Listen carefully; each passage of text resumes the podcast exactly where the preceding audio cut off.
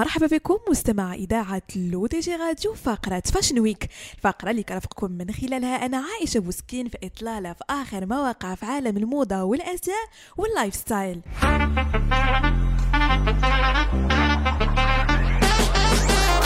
من أسابيع والأنظار تتجه لجينيفر لوبيز وبين أفليك بعد خبر زواجهم اللي تم في لاس فيغاس الأسابيع الماضية.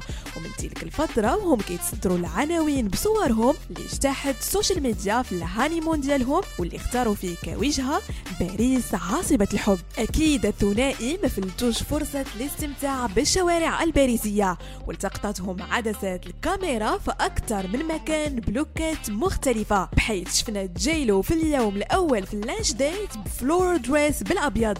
أما بين فكان لابس كاجوال. وفي اليوم الثاني اختارت جيلو مرة أخرى floral dress لكن بألوان مختلفة.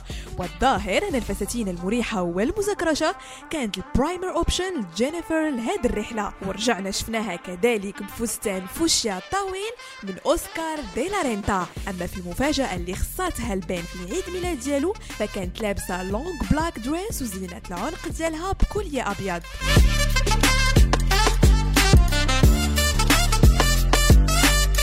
وانتقلوا مستمعينا لفالنتينو brand اللي غادي تكشف النقاب عن حملتها الإعلانية Pink PP لخريف 2022 الأسبوع المقبل والتي يتصدرها اثنان من وجوه الموضة العالمية زيندايا ولويس هاميلتون واللذان ظهرا في أكثر من صورة بملابس كلها one piece pink وقال المدير الفني لهاد ال collection بيير باولو بأن اختيار فكرة اللون الوردي جاءت لكسر الحاجز مع الألوان المثيرة. لون واحد جريء قوي انسيابي يلخص كل ما يعجبني في الموضة وكل ما أختاره لتمثيله.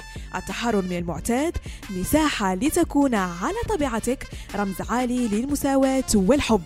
وظهرت زندايا في أكثر من فستان بلون الفوشيا accessorized with sky high platform boots. وستصدر الحملة اللي غيكون الوجه الإعلاني ديالها كذلك لويس هامilton يوم الثلاثاء في عدد سبتمبر المطبوع من GQ USA بطل العالم للمرة السابعة في الفورمولا تعتبر المرة الثالثة له ليكون وجها لل brand.